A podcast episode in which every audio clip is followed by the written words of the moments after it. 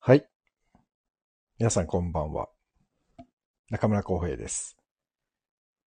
えー、2022年8月24日。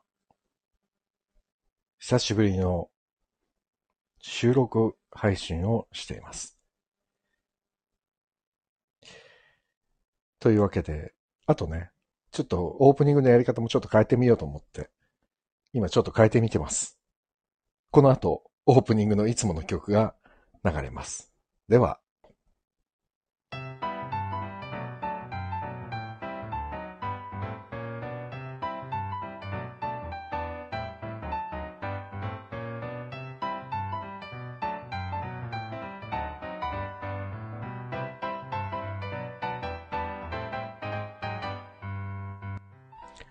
改めましてこんばんは。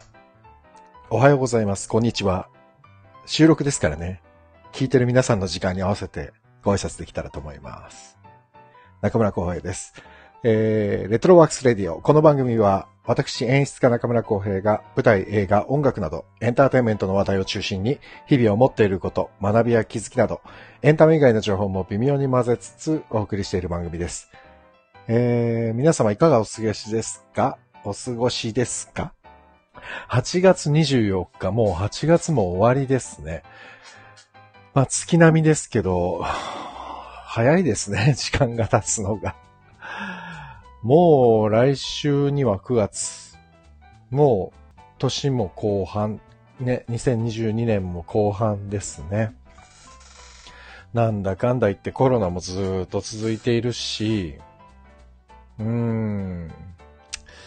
なんだかちょっとよくわからない年になってますね、今年も。2022年も。うん、いつも通りに戻ってんのか戻ってないのか、ただね、なんかまあまあまあ政治的にはとっても大きな事件が起きたりとか、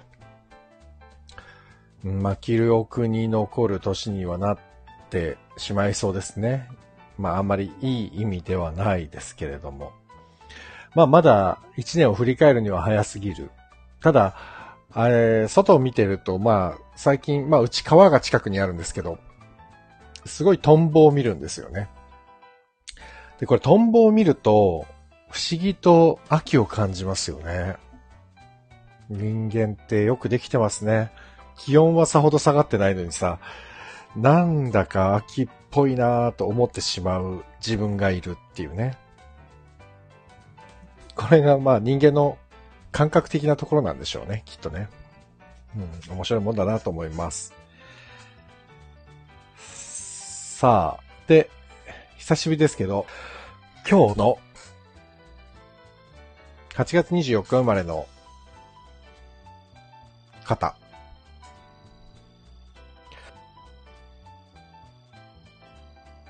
著名人の方。久しぶりにご紹介しましょうか。えー、えー、三浦大知さんだって。三浦大知さん。桜井マッハ隼人さん。うんと、あとはスギちゃんだぜ。スギちゃんだぜ。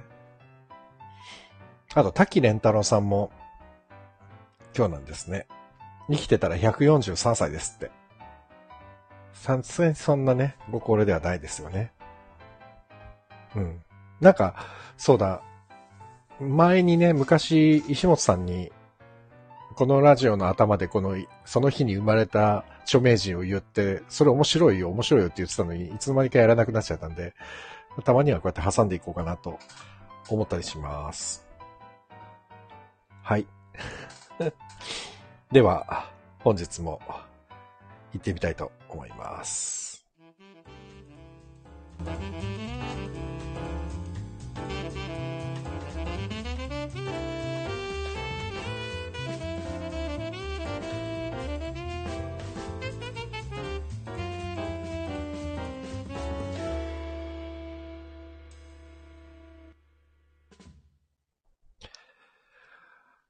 今日久しぶりに収録してるんで、何しようかな、何のお話をしようかなと思って、別に特に何かね、決めてたわけではないので、どうしようかなと思ってたんですけど、今日ね、今日というか、まあ、昨日ですね、8月の23日、あの、昨日、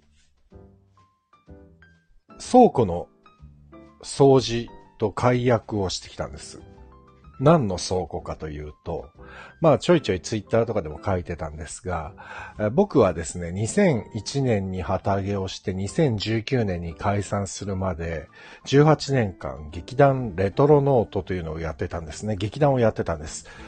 で、まあそこで演出家をやったり、俳優をやったり、まあしてたんですが、18年間そこをね、あの、ホームグラウンドにしてやってたんですが、まあそれが2019年の9月に解散をしまして、まあちょうどね、コロナに入る前だったので、えー、コロナの影響をほとんど受ける、ほとんどっていうか全く受けることなく、予期してたのではないかというぐらいのタイミングで劇団を解散しまして。で、えっ、ー、と、その後まあ、劇団員が5人いたんですけど、みんな、まあ、おのおので、それぞれの道にあるに進んで、で、まあ、先週、先々週ぐらいかな、その、元劇団員たちにちょっと協力してもらって、あの、劇団でね、倉庫を借りていたんですよ。あの、劇団って、やっぱりね、長くやればやるほど物が増えていくんですよね。これ、小道具だったりとか、えー、衣装とか、なんか、あとはグッズとかね。グッズとかもまあ作っちゃうわけですよ。調子に乗って全然売れないのに。作っちゃうんですよね。そうするとね、在庫がどんどん溜まっていくわけですよ。だからそういうのも保管しておくための場所が必要で。で、まあ、小さいんですけど倉庫をずっと借りてまして。で、その倉庫の掃除と解約に昨日行ってきたわけです。で、もう、その、元劇団員に手伝ってもらって、先々週にはほとんど中のものは全部出せて、あとはもう、えっ、ー、と、まあ僕の私物も若干入ってたんで、それを回収して、中をきれいに吐いたり、雑巾掛けして、まあ、まあよく俗に言うレンタル倉庫ってやつなんですけど、それの鍵を不動産屋さんに今日返しに行って、昨日か、返しに行って、これでやっと倉庫もなくなりましたと。落ち着いたと。2019年の9月に解散をして、2022年の8月末だが、要は9月ですよね、ほぼ。に、倉庫の解約をするっていう、こんな、どんだけ3年間無駄に、えー、倉庫代を払っていたんだっていう感じなんですけど、まあでもね、まあコロナもあってなかなかみんなが集まれなかったっていうのもありますし、あまりの量にね、ちょっと心が折れてたんですよね。この量、ちょっと片付けんの時間かかるぞと思って。最初はね、一人でコツコツやろうと思ってたんですよ。だからもうね、行っては倉庫の中を見てげんなりして帰るみたいな日々を繰り返していて、やっともう今年の、今年のっていうか今月の頭、先月の頭ぐらいか、にみんなにお願いして、もういい加減にちょっと倉庫代払ってるのバカバカしいので解約したいとみんなに申し出たらすぐ集まってくれて、みんなで、えー、お掃除をしたということなんです。これでね、まあ18年やってた劇団も、まあそれだけがずるずると残っちゃってた状態だったんで、で、劇団の携帯電話っていうのも解約しまして、これもね、ずっとなんだかんだ言って持ってたんですよ。まあでも、なんて言うんでしたっけ？格安スマホだったんで、すっごい安いプランだったんですけど、にしてもさ、無駄じゃないですか。だ無駄なお金を全部こう切り詰めていけるように、整理しました。